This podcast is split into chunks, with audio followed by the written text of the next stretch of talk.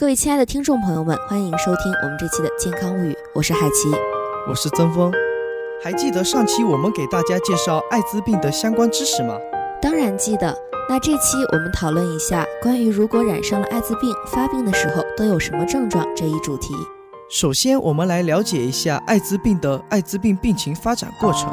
艾滋病初期症状潜伏期自感染病毒时即开始，搭配新药使用之混合疗法出现以前，潜伏期平均时长达五年至十年呢。但主要依个人自我照顾程度不同而有差异，但也可能更长。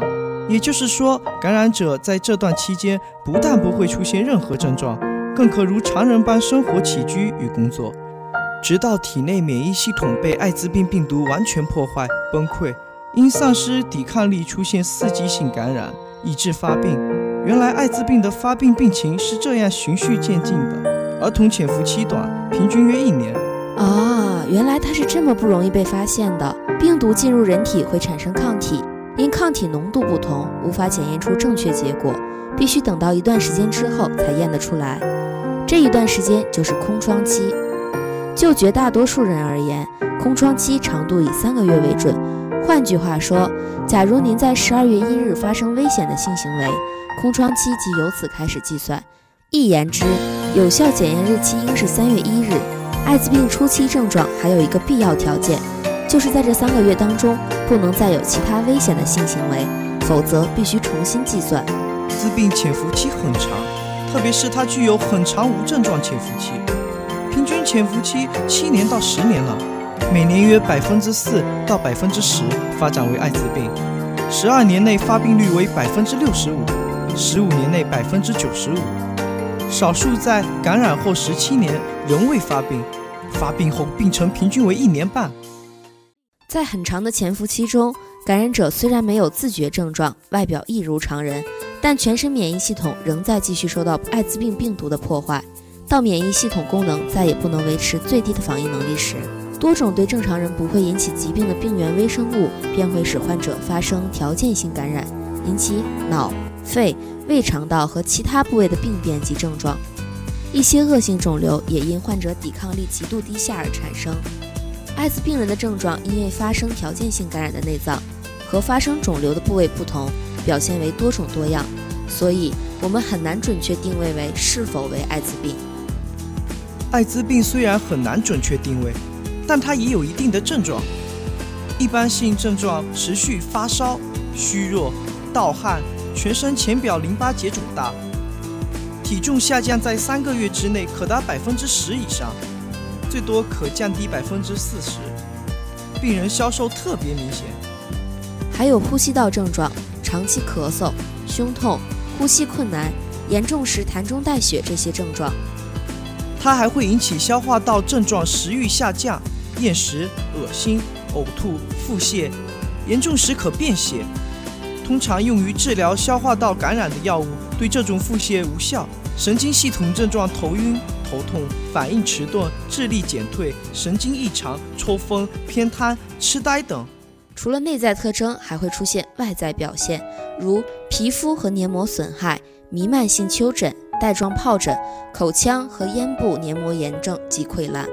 其实最常见的症状是肿瘤，它可出现多种恶性肿瘤。位于体表的卡波西氏肉瘤可见红色或紫红色的斑疹、丘疹和浸润性肿块。所以啊，说了这么多，艾滋病的症状是非常复杂的。有相当一部分人在感染 HIV 病毒后，可以在长达十年内没有任何症状。但其血液、精液里还是含有病毒，期间如果发生危险性活动，将会把病毒传染给性伴。所以，没有症状不一定没有受过感染。以下是 HIV 感染后的初期症状及其发生率。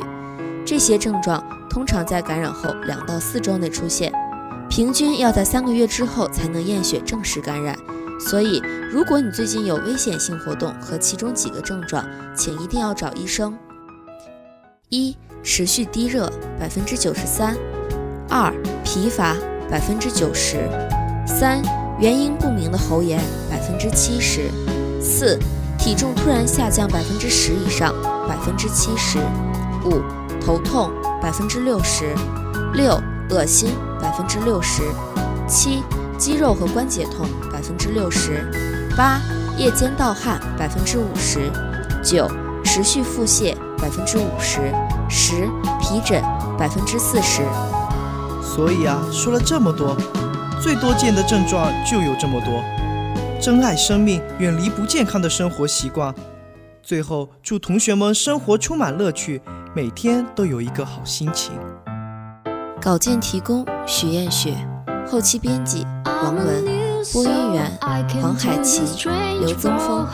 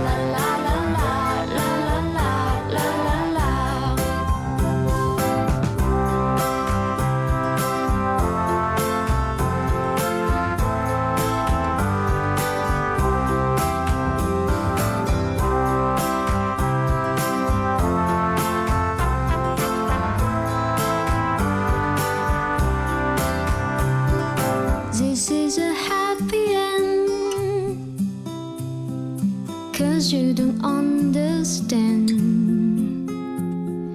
everything you have done.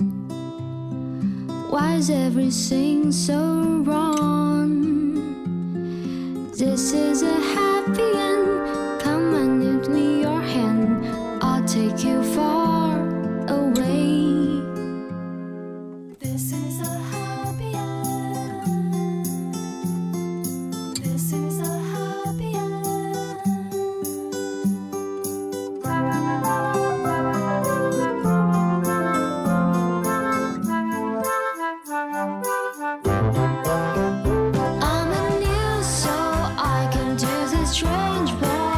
hoping I can learn a bit about how to give